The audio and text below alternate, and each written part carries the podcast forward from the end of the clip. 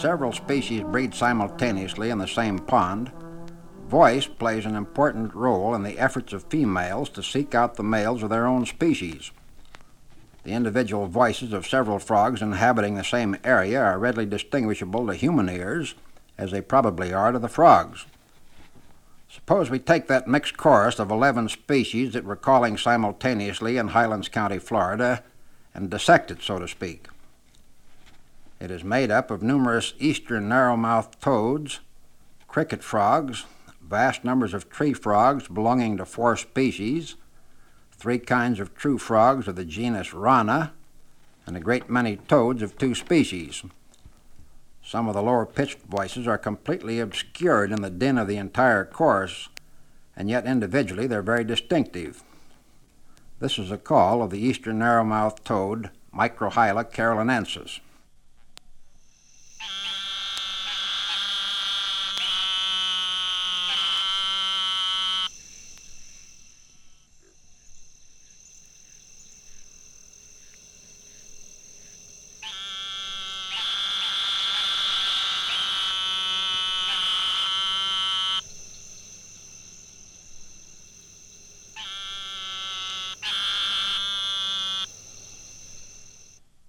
Cricket frog, Acris gryllus dorsalis, is the smallest species in the chorus.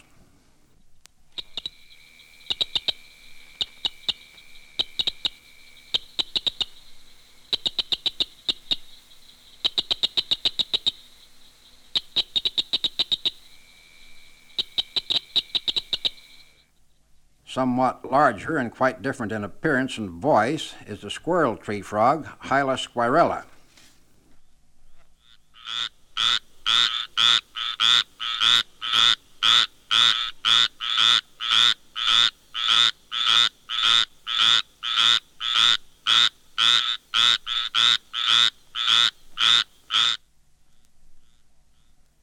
Preceding call in turn is very different from that of the pine woods tree frog, Hyla femoralis.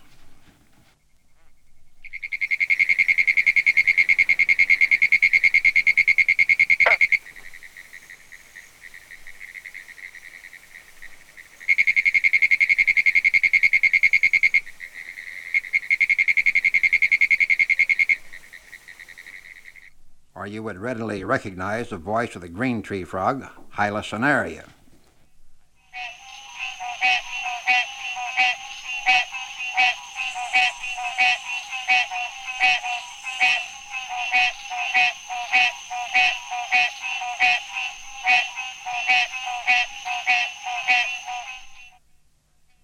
And you have, of course, already heard the very distinctive call of the barking tree frog, Hyla gratiosa.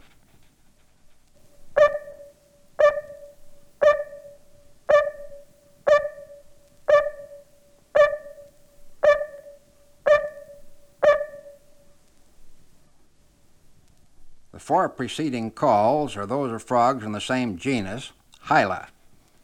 Such tree frogs all have conspicuous balloon like vocal sacs that not only shunt the air back to the lungs but also serve as resonators. Tree frog voices are very different in quality from those of the pig frog, Rana grylio, which has internal vocal sacs.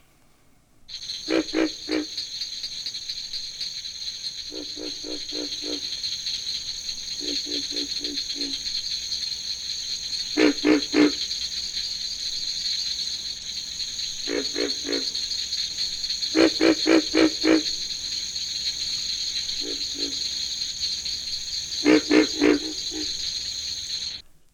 somewhat smaller frog with paired vocal sacs that appear as balloon like protuberances on each side of the throat is a leopard frog, Rana pipiens. This is its mating call. Thank you.